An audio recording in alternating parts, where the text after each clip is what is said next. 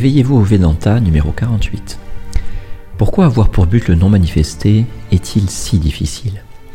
Une réponse se trouve dans un court extrait du programme La voie de l'amour selon la Bhagavad Gita, deuxième partie, avec Swami Vitamonanda et enregistré à Gretz par Radio Gandharvagana.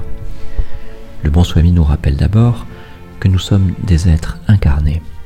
Aussi, il est très difficile de fixer notre mental sur le non manifesté. Nous pouvons bien dire que nous ne croyons pas en un Dieu personnel et que nous sommes attirés par l'infini. Mais en réalité, la conscience est reliée à chaque partie de notre corps et il devient très très difficile de les distinguer.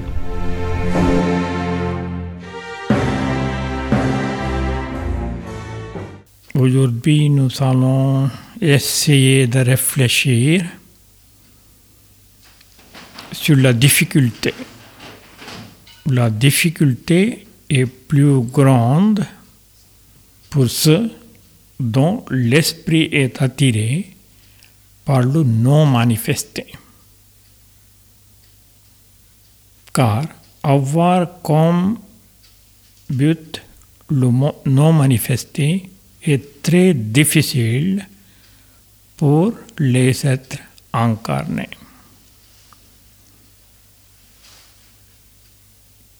C'est nous, incarnés. C'est très difficile de fixer notre mental sur le, non manifesté.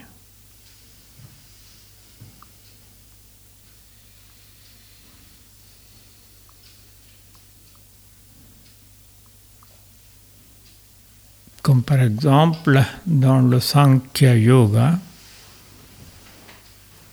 il y a le Purusha, vous pouvez l'appeler la pure conscience, mm, ou selon le Vedanta Brahman. Mm, cette réalité, c'est non, non manifesté. Comment on peut de le comprendre?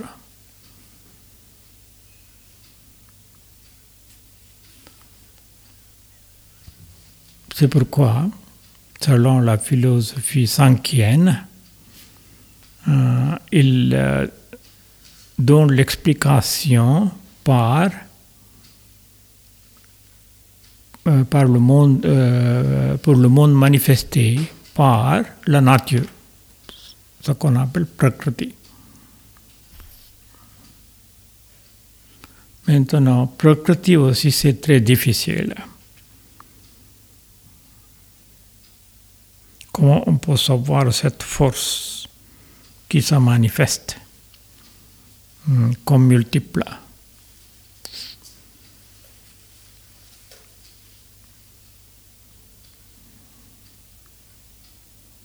hmm, Oui, nous disons, je ne crois pas en un Dieu personnel. Je suis, je suis attiré par l'infini. J'ai essayé d'analyser, disons, je ne suis ni le mental, ni l'égoïsme, ni l'intelligence limitée, ceci, cela, etc., ni les sens.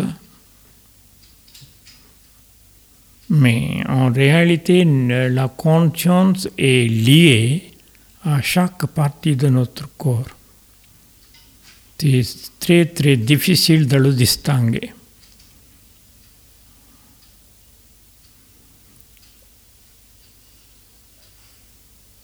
C'est pour cela il dit si cette euh, façon de d'aller vers le but, c'est très difficile.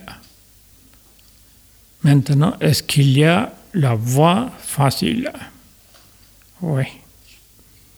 Mais pour ceux qui renoncent aux fruits de toutes les actions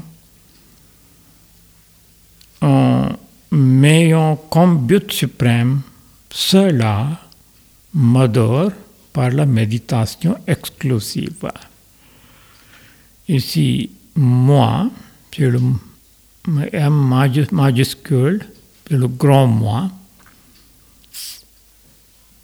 C'est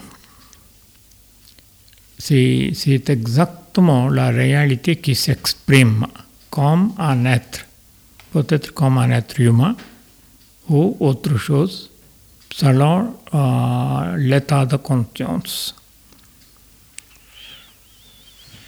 Hmm. Prenez par exemple dans la chrétienté, il y a cette analogie Hmm, la croix. La croix aussi est appelée euh, l'arbre de la vie, n'est-ce pas? L'arbre de la vie reçoit euh, l'eau, l'air, euh, l'élément de feu, hmm, la terre, la matériel, etc. D'où vient? C'est l'infini. Maintenant, ce qu'on appelle le point, le cœur, pour la manifestation, sans cet cœur, amour pur, rien ne se manifeste.